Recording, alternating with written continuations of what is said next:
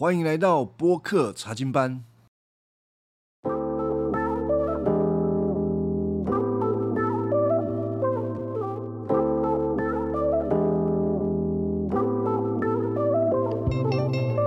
现在我们会从这个创世纪的第七章开始讲了。那前一章当然谈到了神对挪亚的要求，给他一个使命，要他去建造方舟，给了他一百二十年的时间。这个挪亚他一边建造方舟，一边也要传道。然而我们知道。最后，这个当时并没有人听从挪亚的道啊啊！最后就只有挪亚他们一家的人进到方舟里面，神亲自的把这个方舟的门给关上了。那接下来我们第七章就看到了挪亚，他进了方舟之后啊，洪水就泛滥，他们降雨降了四十昼夜。啊，圣经让我们看到是地上所有的一切都淹没了。呃，有一些人会有一些问题，就是说洪水呀，是不是呃全地的全地毁灭性的大洪水呢？呃，有一些基督徒会认为说，确实啊，我们看山上有一些贝壳，这个是这个洪水的记号，但。有一些地质学家又也持反面的证据啊，就说这个不是大洪水的证据。那当然，我也不是地质学家，对这方面没有很深入的研究。那我还是回到那个总原则，就是我们不知道那个大洪水到底是怎么怎么淹没的啊。特别是我们要注意到的是，当时的地壳跟今天的地壳是有一些变动不一样的。我所相信的是，圣经所记载的都是真实的。圣经所告诉我们的这个大洪水，它是毁灭性的，所以我想也是全面性的，并不是所谓的只有某一个地区才有大洪水啊，这是一个毁灭性的一个灾难。还有一些人，他们可能会质疑说，全世界的这些动物都挤进去啊方舟吗？啊，其实。啊，不一定挤不进去哦。你知道这个方舟它本身的尺寸就相当的巨大啊。方舟的长是一百三十三公尺，宽二十二公尺，高十三公尺，里面还分了三层。然后，嗯，海里的动物是不用进方舟的，他们不需要进方舟，因为反正大水淹没了嘛。啊，他们本来就在水里的，所以没有差。但是比较大的动物，我们问有一些动物很大啦，像大象、河马、长颈鹿这一些超大的，这一些动物其实也是少数啦。大多数的动物都很小啊，平均起来的动物大概是绵羊的尺寸。那有人做过这种呃研究，就是差不多呃两百四十只的绵羊可以挤进去。一辆双层的电车里面，那两百四十只可以塞进一个电车。那方舟呢？它的总面积啊，总体积可以差不多等于这样子电车的五百六十九辆啊。所以说哈，这样子计算，要保存这些动物放在方舟里面。再加上一些卫生空间啊、服务空间啊，其实是有可能的。我们回到这个创世纪第七章跟第八章，第七章描述到洪水怎么淹没全地的，呃，淹没了差不多一百五十天。那神后来要使这个洪水消退，也花了一百五十天呢。那我想，有什么样的洪水是要？退散退一百五十天的，我想也只有这个全地性的洪水才有这种可能性呢。好，我们回到这个大洪水的事情上面，《创世纪》的第七章跟第八章啊，描述了洪水淹没地上一百五十天，然后神要使这个洪水消退，也花了一百五十天呢。那这个一百五十天也让我们可以合理的去判断说，呃，这个洪水真的是全地性的洪水啊，普遍性的洪水，它不是区域性的，不然没有一个洪水竟然是要消退花那么长的时间的。那到了第八章第十五节这边，神才对挪亚说：“你和你的妻子啊。”啊，你们的家人还有方舟里面所有的一切活物啊，都让他们出来，要滋养这个大地。等于是我们可以看到，神毁灭了这个地面上所有的一切。那现在呃，只有方舟里面的生命可以存活，他们被保护了。现在重新从方舟出来。呃，感觉上就是神的一个新的创造。那神有这个新的创造，也让我们看见神对新的这一块土地有他另外一种的呃管理方式。这个管理的方式是用立约的形式来做成的。我。跟大家先介绍一个，就是神跟挪亚的约定，我们都称之为挪亚之约。那其实挪亚之约，它在整个挪亚的段落里面是分散的，它不是一下子讲完的。他从第六章呃开始，六章十八节，神就跟挪亚说：“我要与你立约。”然后第八章、第九章都有。总共有四个段落都在谈这个挪亚之约。呃，挪亚之约是让我们看到神对整个土地有一个新的治理方式、管理方式。它好像跟挪亚之前的管理方式有一些不同啊，因为在之前好像是神比较直接的，即便他们堕落，呃，人就直接的在管理他们。那反倒是。让我们看到这些人不受神的管控，他们要就是要走自己的道路啊，建立自己的诚意啊，不让神来管。那我现在要稍微解释一下约这个主题。嗯，为什么神要跟人立约呢？其实，在挪亚第六章十八节，神预备要毁灭全地，然后要拯救。神自己的仆人挪亚的时候，他其实可以就是命令命令挪亚，你就是建造方舟，然后你建造方舟，我就使你们可以在方舟里面得救，这样子免受于毁灭啦。神用命令的就好了，何必要跟挪亚立约呢？感觉上好像不大必要啊。神没有必要跟人立约的。但是神却愿意跟人立约，所以我们需要先先想一下，什么叫做约？约到底是什么？很简单的，约它是一种协定啊，协定就是我跟你约定就是这样。呃，我答应你的事情，我答应你说，呃，你明天早上啊帮我买一下早餐，好不好？说好啊，我们就一般的事情就是口头约定就好了嘛。但是有的时候有一些事情是特别嗯重要的啊，比如说是两间公司他们要说我要出货给你，你要跟我买货这件事情，那不太可能就口头约定啊。通常会打一个合约，以表示说这个约定是一个很正式的。那如果你不按照这个约定，来履行的话，就是既然有合约，他就带出了责任。你如果不履行责任，也会有罚款，嗯，有惩罚的条件的。啊，所以我们从这个角度就比较能够理解什么叫做约。神跟挪亚立约，就有一种呃这种性质是正式的，我要跟你立约。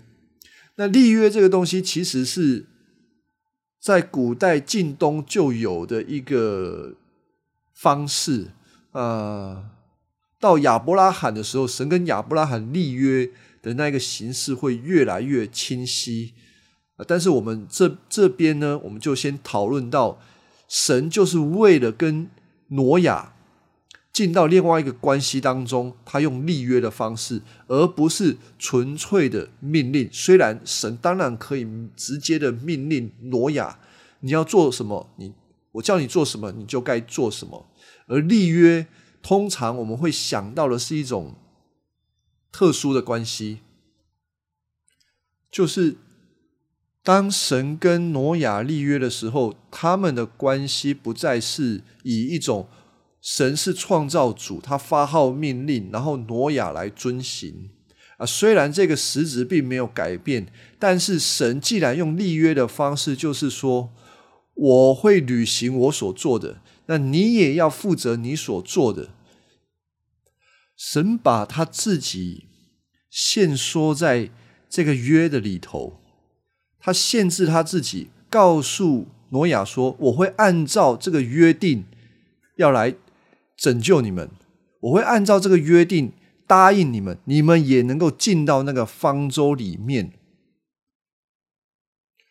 这是神对人的一种迁就啊！这让我们从另外一个角度去认识神：神是高高在上的，他是创造主，没有错。但是他却乐意启示他自己，然后也乐意为了人的缘故，把它限缩在约里面，好让我们可以跟他有更亲密的关系。这种关系使得挪亚可以更深的认识神是真的在乎挪亚这一家人的。那我举一个例子啊，这就好像是说，在一个家庭里面啊，爸爸对这个家里面的小孩说：“我礼拜天要带你们去儿童乐园玩。”如呃，我带你们去儿童乐园玩，然后呢，我跟你们打勾勾，表示说爸爸一定会带你们去儿童乐园玩。啊，为什么要打勾勾嘞？爸爸说会带他们去啊，就会带他们去啊。你到时候就带小朋友去就好了。打这个勾勾有什么意义呢？有有意义的。这个就像神跟挪亚立约一样，神他可以发号施令啊，但是他偏偏要去跟挪亚做一个打勾勾的打勾勾的环节。你可以想到。当这个家里面的小朋友，他听到爸爸说：“哦，礼拜天要爸爸会带他们去儿童乐园，当然很开心啊。他们也相信爸爸会这么做。爸爸甚至多了一个动作，跟他们打勾勾，帮助这个小朋友更看重爸爸所说的话，并且跟爸爸有一个更亲密、更稳定的关系。神在跟挪亚立约的时候。也是如此，他要让挪亚知道，这位神是守约施慈爱的神，他是说到做到的神。他不但是高高在上，他也是乐意把他自己谦卑下来，把自己限缩在跟人的约定里面。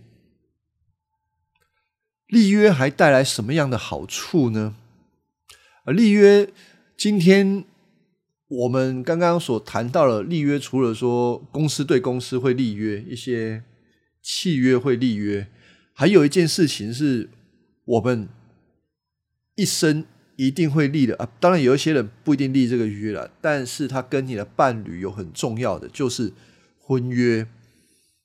婚约本身就是一种立约关系。今天的也许有一些年轻人，他们可能会认为说。喜欢在一起就好了啊，相爱在一起就好了啊，不一定要结婚，因为婚约也不过就是那一张结婚证书，没有什么大不了的。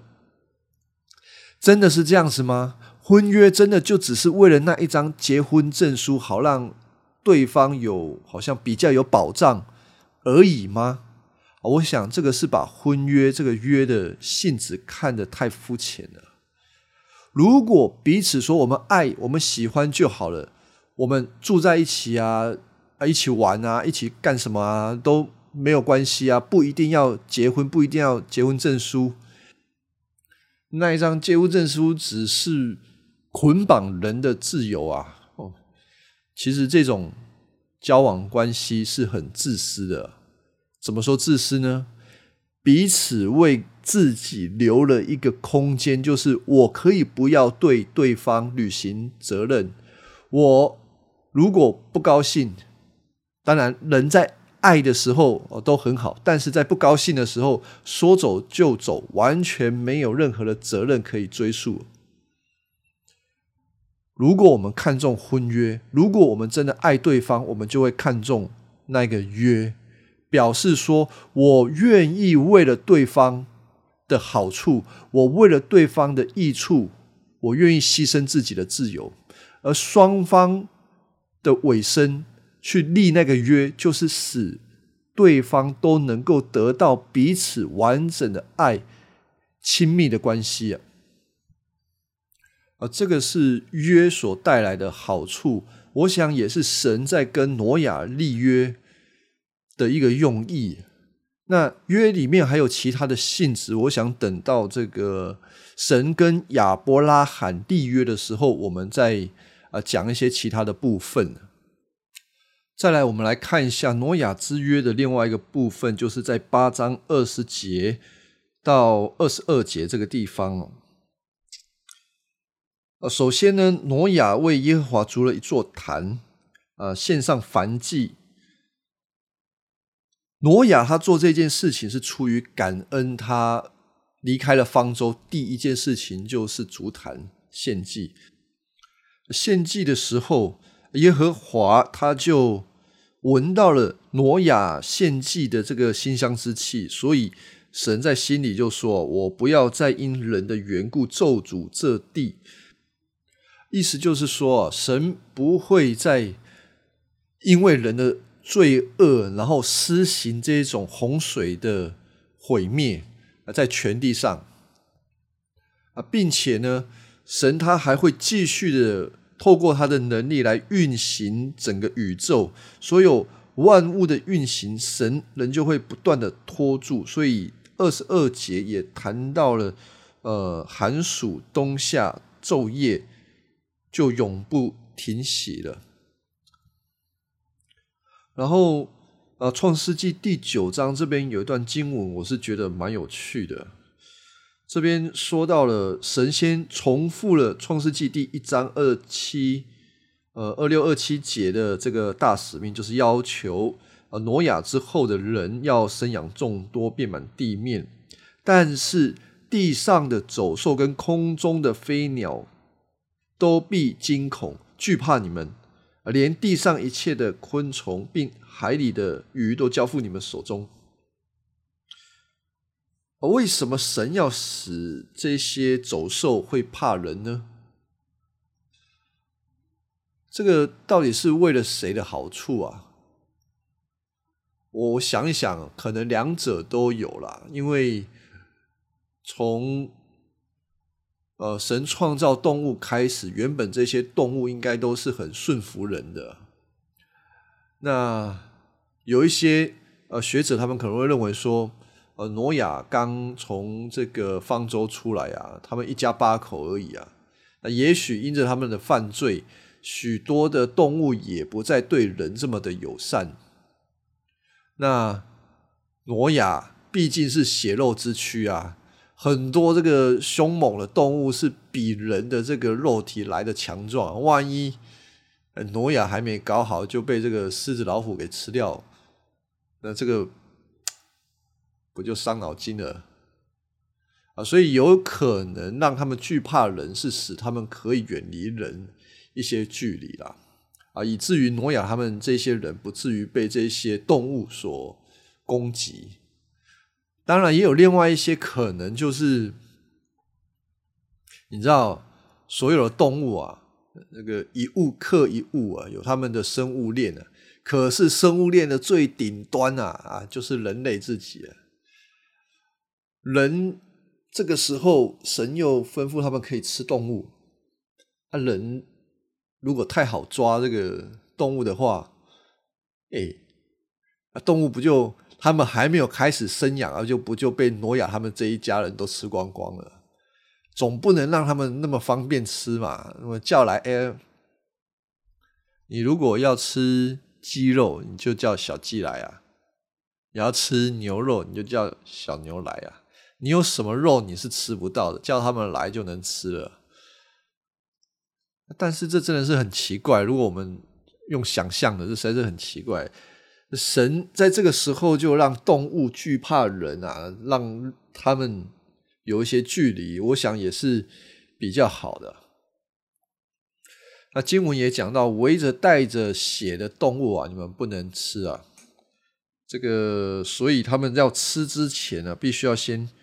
放血，在圣经当中，血表达的是一种生命，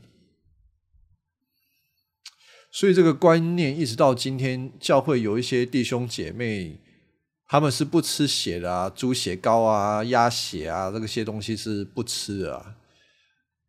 那真的是都不能吃吗？其实到新约的时候，房屋洁净就可以吃了。那个没有什么东西不能吃啊！当然，写在旧约里面有它的预表，指的是我们的罪需要透过血啊，基督的血才能够洁净的。血有它的象征，不真不是真的表示说那个血有什么神奇的魔力，你吃的话吼，你可能会比较衰啊啊！不是这个意思啊，呃，你不要把不吃血当成是一种诫命。就是你不吃血，你比别人还要来的敬虔，比别人还要来的圣洁啊！没有这种想法。我们所有的敬虔跟呃圣洁都是在耶稣基督里的。呃，所以你因着相信耶稣基督他的死跟复活的功效已经在你的呃生命当中了，你就不需要去守那些旧约的这些仪礼。我指的是仪礼哦。但是也有一些人，他们会说：“哦，这个，呃，《使徒行传》有一段经文，就是他们在开耶路撒冷大会，谈到吃血的这个问题。其实，如果呃听众比较仔细的去看他们的这个开会，为什么禁止吃血呢？其实他们的目的并不是神学上面的因素啦。”比较多的是伦理上面的因素，为了考量其他犹太人的良心，所以不吃血啊，并不是跟这个神学上面的问题有关系的啊。再来啊，神对这个挪亚之约还有一个很重要的，就是他对人类建立了一个死刑的制度啊。也许有些人不太。习惯这样子听啊，我们看一下这个九章第六节这边，凡流人血的，他的血也必被人所流，因为神造人是照着自己的形象造的。呃，这一节经文让我们看到的是，人可以自己执行这个司法的权利。神要求人，你们自己要有一套制度。当然，这一套制度是神的意思啊。为什么要这样子呢？啊有一些原因，可能是因为罪人还是会犯罪的。但是，我们如何去压制人的犯罪呢？你必须要有刑法。所以，神这边明明的给了人一个权柄，就是当有人犯罪杀人的。啊，这个人也必须要处呃呃处以死刑的，杀人要偿命的。为什么呢？神的理由是因为这些人是按着神的形象造的，所以在这边是要喝止人不应当杀人。你不要去杀人，因为每一个人都有神的形象。你不能够杀人，但是如果你杀人的时候，你必须要为你所做的事情付上代价。所以从这边我们可以看到的是，神允许人，甚至是他刻意让人自己建立自己的这个政府来自我管理。然后呢，神呢，他再一次的、再一次的讲到说，呃，我与你们立约，在第九章十一节这个地方，我与你们立约，凡有血肉的，不再被洪水灭绝，也不再有洪水毁坏这地。啊，神说，我与你们并你们这里各样的活物立约，是永远的约，是有记号的。最后呢？神就把红，就是彩虹啊，放在云彩中，这就是可做我与地立约的记号了。我们今天看到彩虹啊，就是神对挪亚立约的一个记号，我们到今天都能够看到。而这个红在原文里面是一个弓啊，弓箭的弓啊，弓射弓的弓。为什么要用一个弓呢？因为当时如果打仗的时候啊，我们要拿弓箭嘛。那打完仗和平的时候，我们就会把弓横放。所以我们看到彩虹是怎么样？好像是一把弓横放下来，也意味着神不再用这种方式毁灭性的方式来惩罚地。所以红就是一个和平的记号。再来啊，就是当神立完约之后，我们看到的是挪亚在九章二十节说到，他做起了农夫来啊，栽种了一个葡萄园。他可能喜欢吃葡萄，哎，不是，他不是喜欢吃葡萄，哎，他是喜欢喝葡萄酒啊。结果有一次啊，他就喝了园中的酒啊，就。醉了，啊其实这不是一个好事情啊。通常我们认为，这个挪亚在这个时候他是跌倒了。啊，虽然我们不是很明白这个圣经没有讲挪亚怎么跌倒的，那我们稍微可以推测一下，也许他的前半辈子啊，很认真的去做神的工作，他是一个忠心的仆人，造方舟。反正我相信，他整个过程其实面对了很大很大的压力啊！那，一直到他把最重要的使命给做完了，现在是他放松的时刻了。这个人一放松啊，就沉溺于这个酒瘾，以至于他就跌倒了。一个进前的人也会有跌倒的时候。其实整本圣经都让我们看见，即便是。这个从亚当之后的所有每一个我们认为是伟人的人，包括了亚伯拉罕，都是一样的。但也因着挪亚他的跌倒啊，发生了一个事件呢。那这个事件圣经没有写的很详细。呃，这个事件就是说，他喝酒喝酒醉，然后在帐篷里面脱光光，没穿衣服，结果。啊，迦南的父亲，迦南是谁呢？迦南就是挪亚的三个儿子老二的儿子。我不知道这样讲大家听得懂听不懂？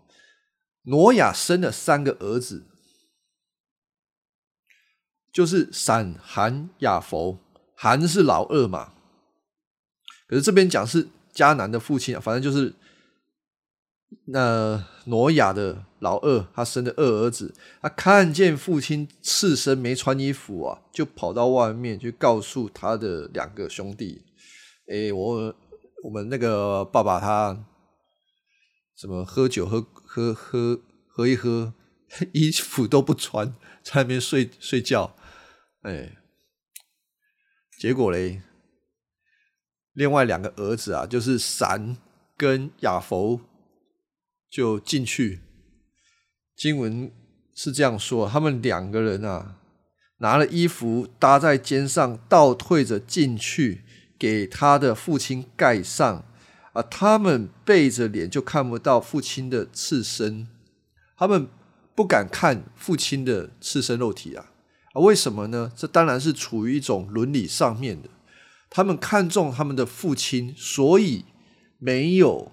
不敢直视父亲的身体，是用倒退的方式。所以从这一点呢，我们回过来对照这个韩他做了什么呢？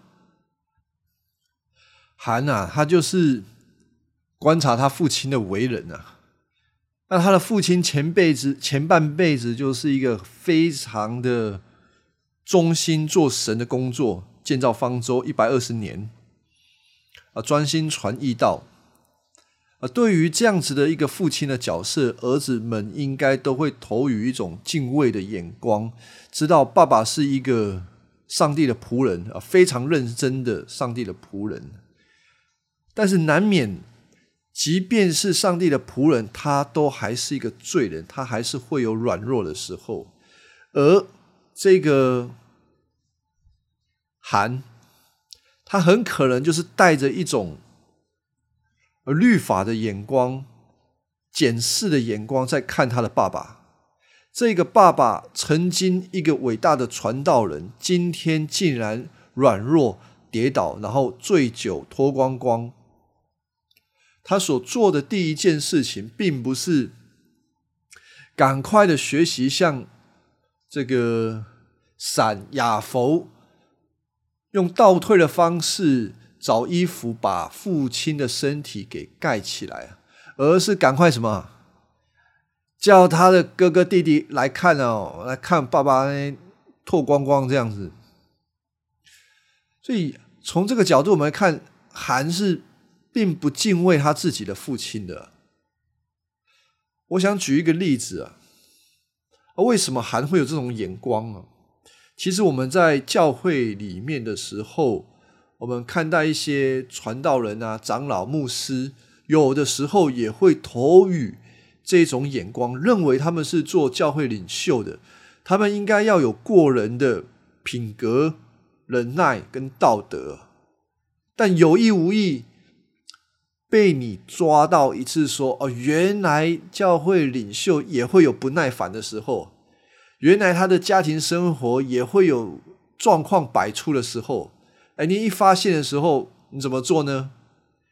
赶快传给其他的弟兄姐妹，告诉他们说：“哎呦啊，原来我们教会的长老也是这种人啊，原来我们教会的牧师也是这种人啊。”我们的心很有可能并不是用一种爱、关怀跟包容来看待这些事情。我们看到这些教会领袖出包的时候，我们是用一种自意、自以为意、自以为觉得自己比较优秀的角度来看待，然后呢，大肆的渲染。我想这种心态啊，是很要不得的。那我当然不是说啊，教会领袖如果真的是犯很严重的罪的时候，我们应该要隐藏起来，而不是。当然，我们要帮助他们去回到神面前认罪悔改，用爱彼此遮掩过犯。我想这个原则是非常重要的，而不是看到对方不只是教会领袖啦，看到一些教会的弟兄姐妹出问题的时候。大肆渲染，我觉得这个都是要不得的。我们需要用爱心彼此遮掩彼此的过犯。然后，如果真的啊，教会里面的肢体有软弱的，应当是为他们祷告啊，这个是比较正面的方式啊。所以，这个最后我们看到，当挪亚醒来的时候，他知道小儿子向他所做的。这个小儿子指的是谁呢？啊，有可能是指韩呐。也有可能指的是迦南，所以如果指的是迦南的时候，后面二十五节，呃，挪亚他在咒诅迦南的时候，我们就比较比较自然的解释了。当然，当然我们不能够排除这个小儿子指的就是含他自己。那所以我们也会碰到一个难题，就是为什么？挪亚他要咒诅迦南呢？啊，明明去通风报信的是韩啊，你不去咒诅这个做爸爸的，去咒诅这个这个儿子，就有点奇怪啊。当然有两个可能，一个可能是啊，确实这个出问题的是小儿子，这个迦南他的品性可能跟韩是极其的相似，所以啊，挪亚就咒诅了这个他自己的孙子。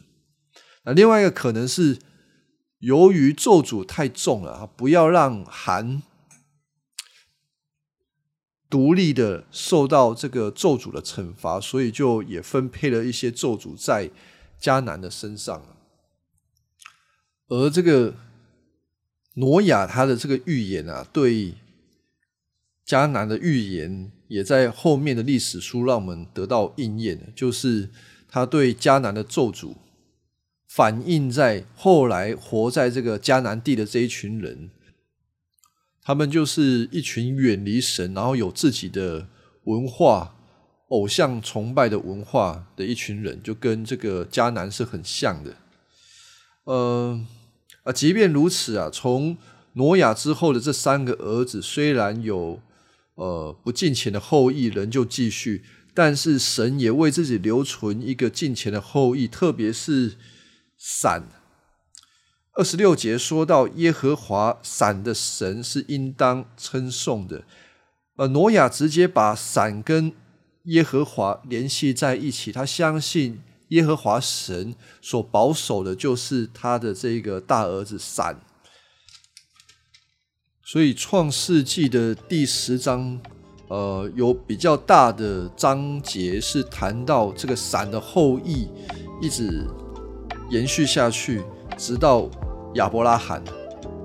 亚伯拉罕是神救赎计划的一个新的开始。